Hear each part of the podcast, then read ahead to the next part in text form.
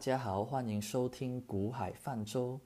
那这一期呢，主要跟大家聊聊守住本心这回事。那为什么会突然间想跟大家聊起守住本心呢？因为相信有投资的朋友们在之前都有留意到 GameStop 这个新闻。那当时候呢，美国那里的散户呢就团结一致的。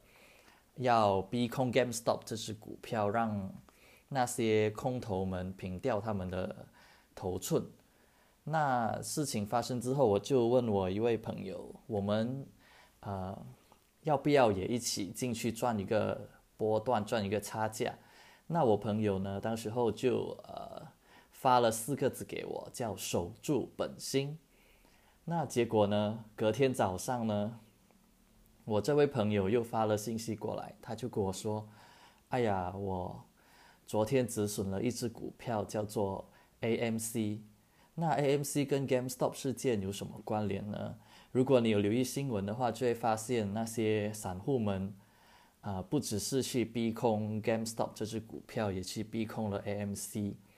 所以我朋友就在高价买入，结果一买就跌到了他的止损点，他就去止损。”那我听了之后，心里就在想：诶，那天你不是告诉我说要守住本心吗？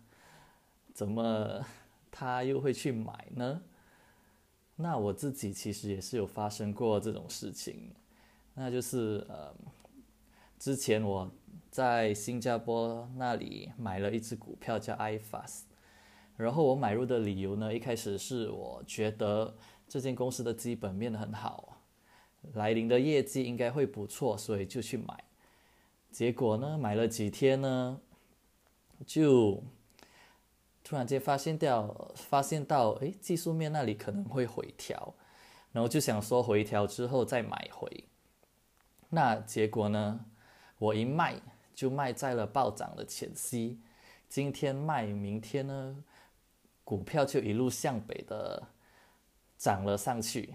那我也没有机会再买入了，所以呢，我们有时候买股票，我们一定要清楚自己买入的理由是什么。所谓的守住本心，就是说你买入的理由就应该是你卖出的理由。就好像我买入 iFast 是因为它的基本面，所以我卖出的理由也应该是因为它的业绩不好或者它的基本面变质了。如果你买入的的理由是因为技术面的话呢？那也应该因为，啊，技术面出现一些卖出的信号，所以你就应该要先卖出离场，就不要像我这样买入的理由是基本面，然后卖出的理由是技术面，结果就错过了那趟一路向北的班车。那其实守住本心呢，跟你在人生的目标也是一样的。如果你开始了一个目标，那你就一定要记得自己为什么会设下这个目标。